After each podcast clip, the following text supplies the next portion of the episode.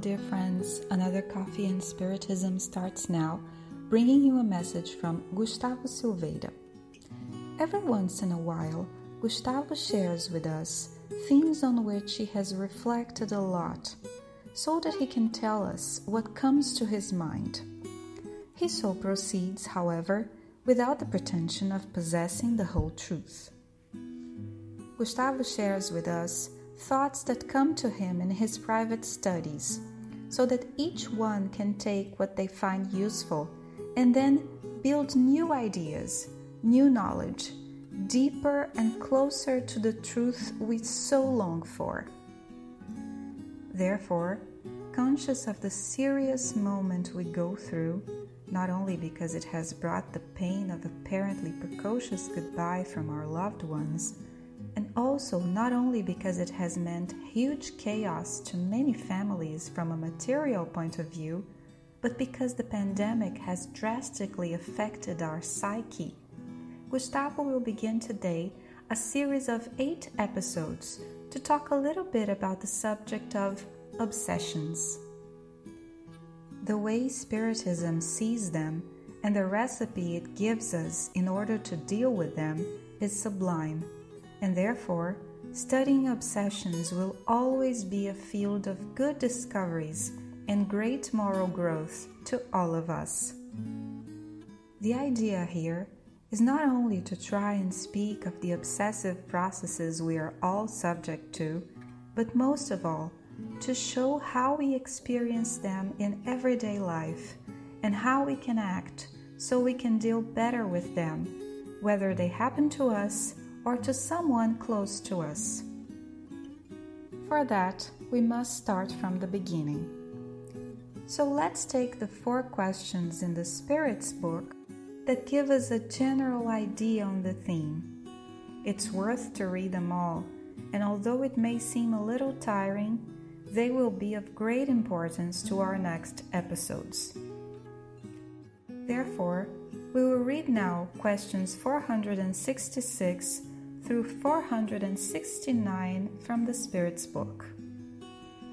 466 quote, Why does God permit spirits to lure us to wrongdoing?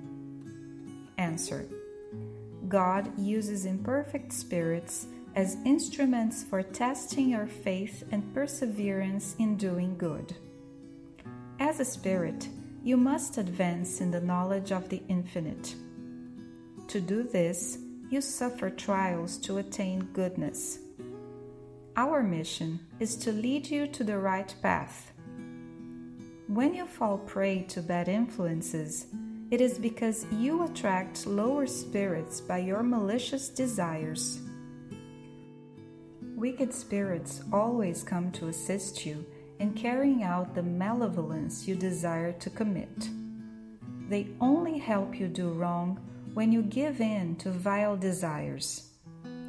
If you are inclined to commit murder, you will have a swarm of spirits around you encouraging you.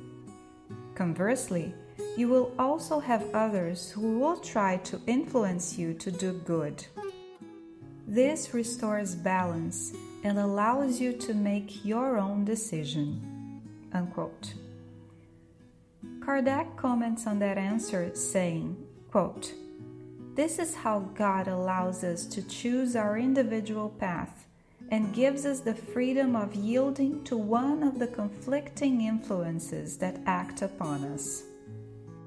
Question 467 Can we free ourselves from the influence of spirits who lure us to iniquity?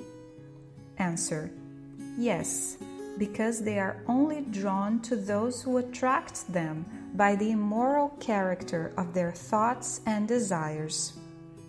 Question 468. When repelled by our will, do spirits relinquish their own temptations? Answer.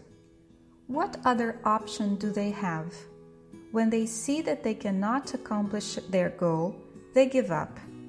However, they continue to watch for the right opportunity like a cat who keeps an eye out for a mouse. Unquote. And last but not least, Question 469 How can we neutralize the influence of wicked spirits? Answer By doing only what is right and putting all your faith in God, you repel lower spirits and prevent them from controlling you.